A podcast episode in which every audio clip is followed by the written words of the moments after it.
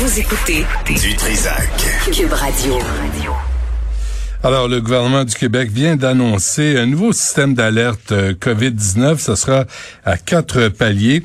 On dit euh, des paliers d'alerte et d'intervention, soit vigilance euh, qui serait en vert, préalerte jaune, alerte modérée orange et alerte maximale rouge. bon, pour démêler tout ça avec nous, il est chef des soins intensifs à l'hôpital Maisonneuve-Rosemont, docteur François Marquis. Docteur Marquis, bonjour. Bonjour. Bonjour. D'abord, vous êtes de quelle humeur, vous, quand vous voyez ça? Est-ce que vous êtes découragé? Non, je pense qu'il n'y a, pas de question d'être découragé. Ce qu'il faut comprendre là-dedans, c'est que euh, on ne veut pas répéter le concept de paralyser la province au complet. Ce qu'on veut, c'est d'avoir un travail qui va être beaucoup plus régional, idéalement euh, vraiment sur euh, une, la plus petite région possible pour permettre de mettre les efforts là où il faut et permettre au reste de la province de continuer de vivre.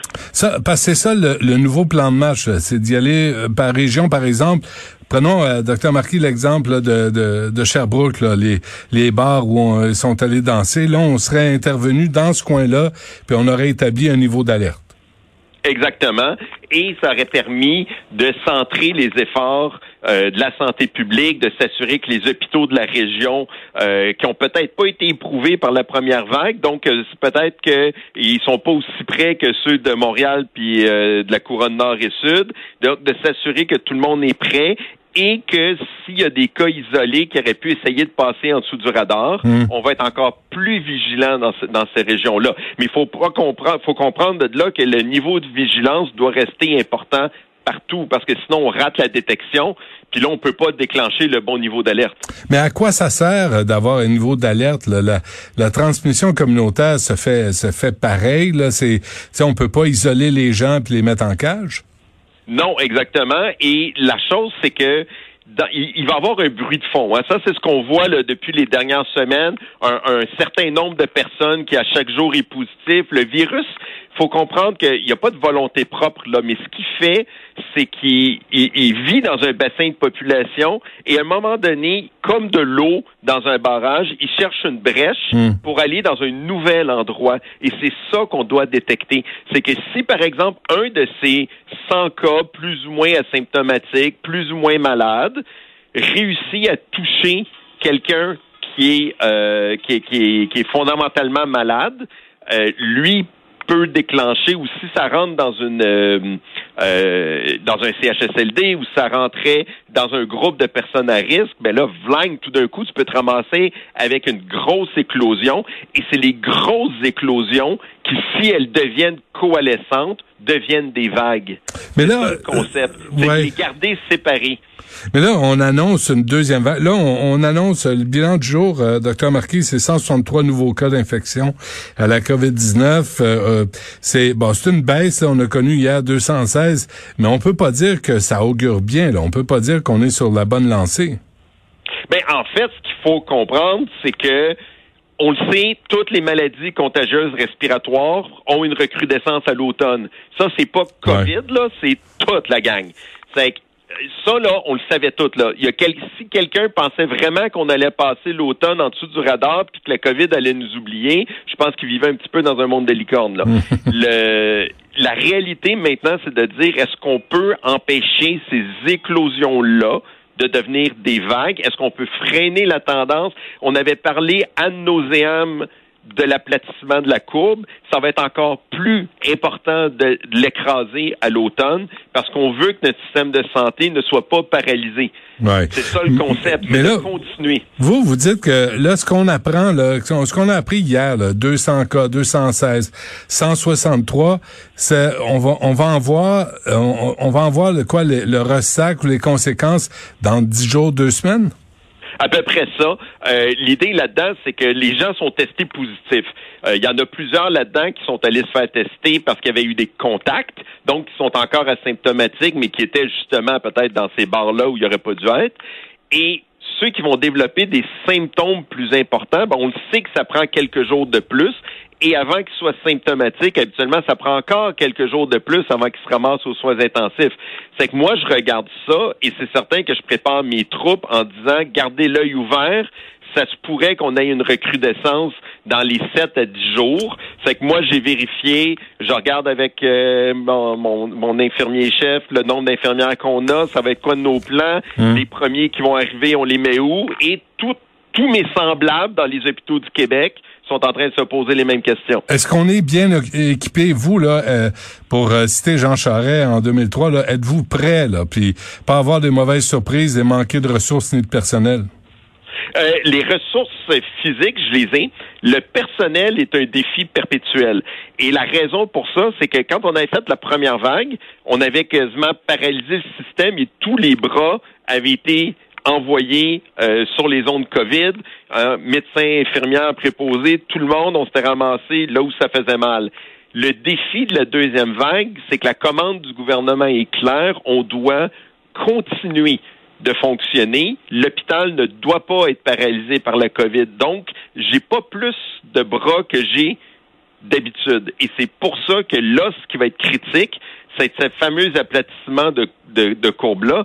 C'est que si moi, demain matin, j'ai 15 patients de COVID aux soins intensifs, ben je peux plus là techniquement réclamer 15 litres plus au mhm. gouvernement. Mhm. Et il faut que je continue de faire ma vie.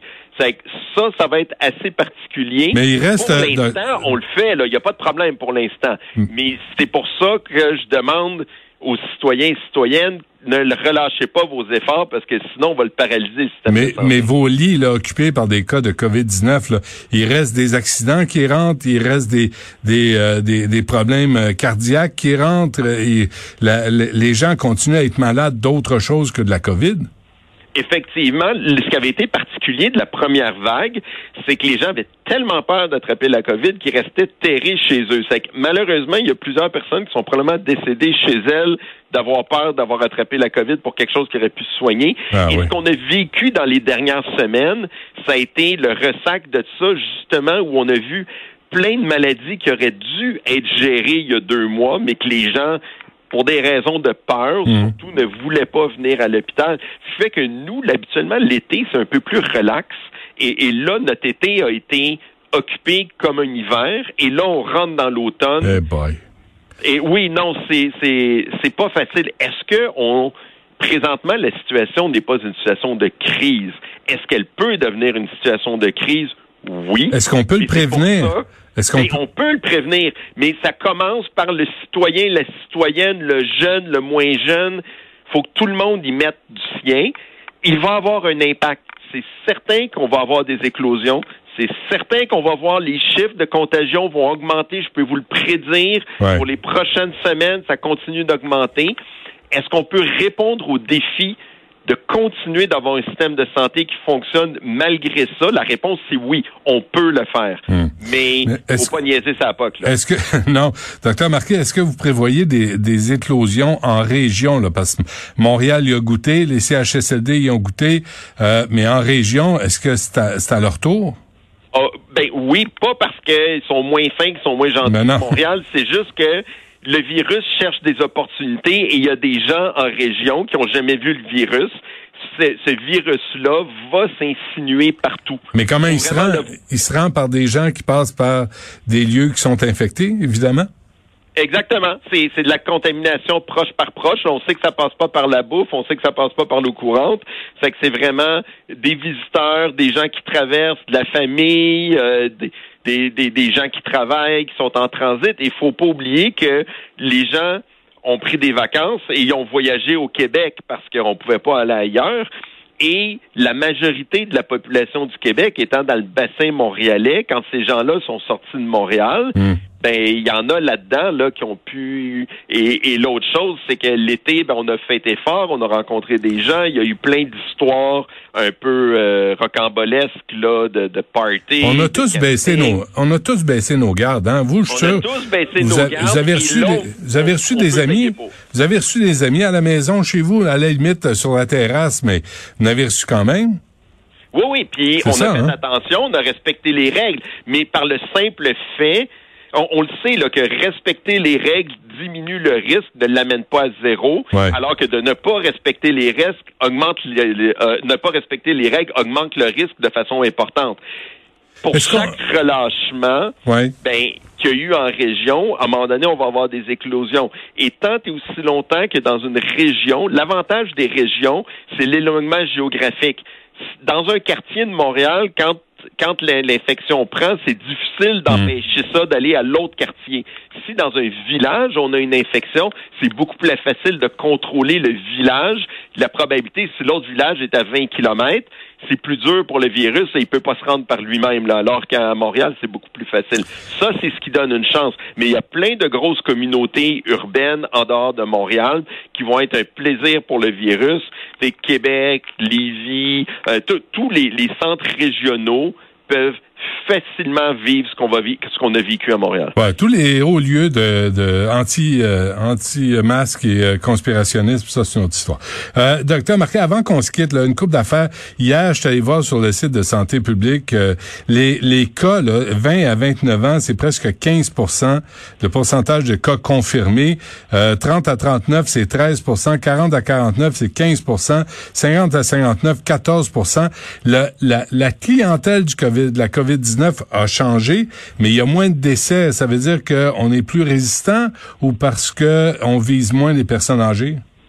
C'est juste que le, le, virus vise moins les personnes âgées présentement. Mais ce que ça veut dire, ça aussi, c'est que maintenant, le virus travaille sur une base de gens peu malades ou peu symptomatiques pour aller rejoindre ceux qui vont devenir extrêmement malades. Hmm. Alors que avant, toute personne qui toussait ou tout ça était probablement un, un, patient atteint de la COVID, puis qu'on pouvait facilement pointer d'où il venait. Là, ce qu'il faut comprendre, c'est que n'importe qui peut être un transporteur de COVID pour n'importe qui.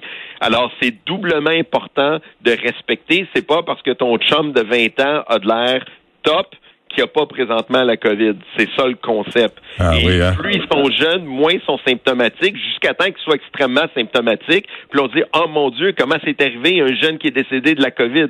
C'est pas parce que c'est plus rare que c'est impossible. Comme je dis souvent, c'est très, très rare de gagner le 649 mais à toutes les semaines, il y a quelqu'un qui le gagne. Ouais, mais euh, mais on veut pas le gagner. Ce gros là là, on veut pas l'avoir.